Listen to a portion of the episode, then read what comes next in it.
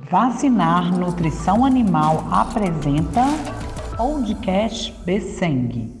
Belo Horizonte, 23 de junho de 2022. A Besseng manteve o acordo entre produtores e frigoríficos em 7,30 o quilo vivo, pela terceira semana consecutiva.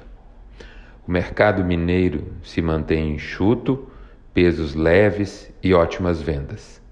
O mercado brasileiro alcançou as referências históricas em relação ao nosso, o que sempre é positivo.